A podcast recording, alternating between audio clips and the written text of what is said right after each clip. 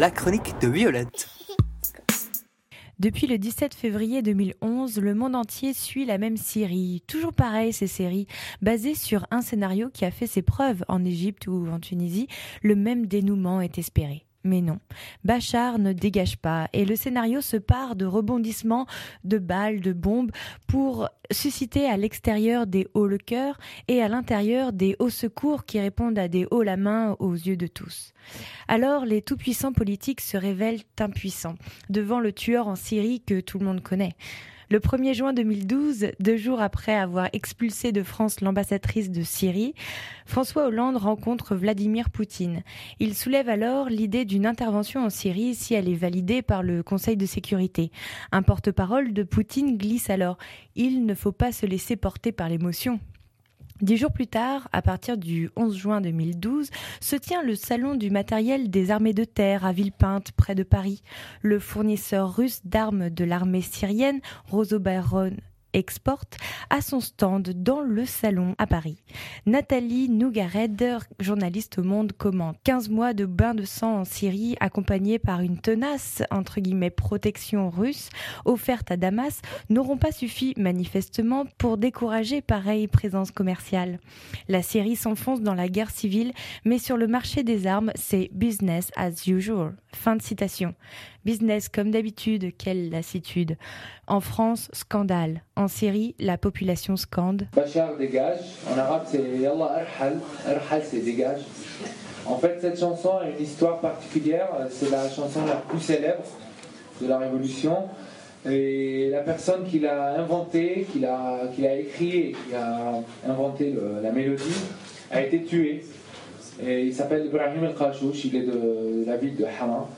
Et il a été tué d'une manière un peu symbolique car les, ils ont. euh, voilà, ils l'ont égorgé et ils ont. euh, Retiré le- Voilà, ils ont retiré son. Voilà, donc ça, ça a une, une valeur symbolique. Donc c'est pour ça qu'on va commencer par, euh, par cette chanson.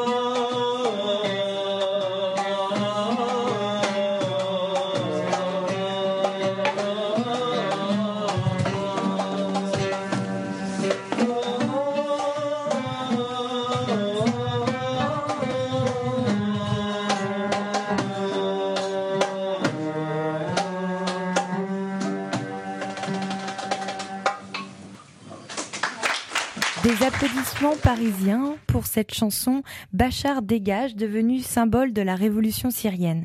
Le compositeur et chanteur Ibrahim Rachouch a été tué le 4 juillet 2011. Il était alors pompier et poète amateur en Syrie. Cette version a été interprétée lors d'une soirée organisée par des amis syriens et français.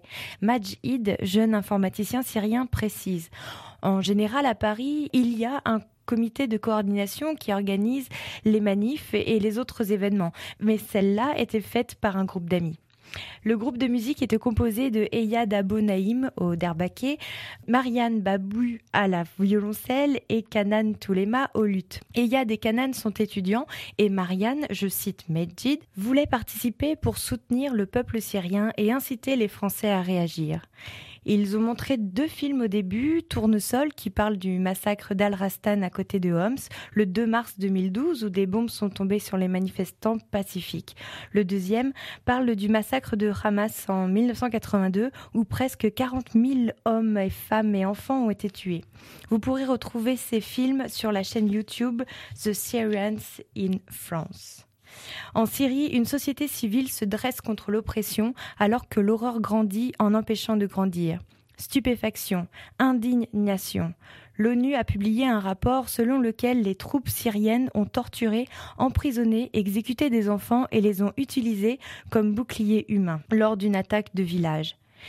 Il rapporte que les troupes gouvernementales ont, je cite, raflé des dizaines de garçons âgés de 8 à 13 ans avant d'attaquer ce village.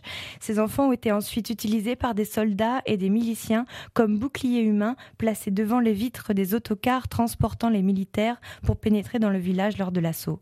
La BBC précise que les forces rebelles ont aussi fait la même chose. Alors qu'ils sont sans compte en banque, les enfants à découvert paient la folie des hommes. Um, the generations and to say we want to make it a better place for our children and our children's children so that they they they they know it's a better world for them and think if they can make it a better place.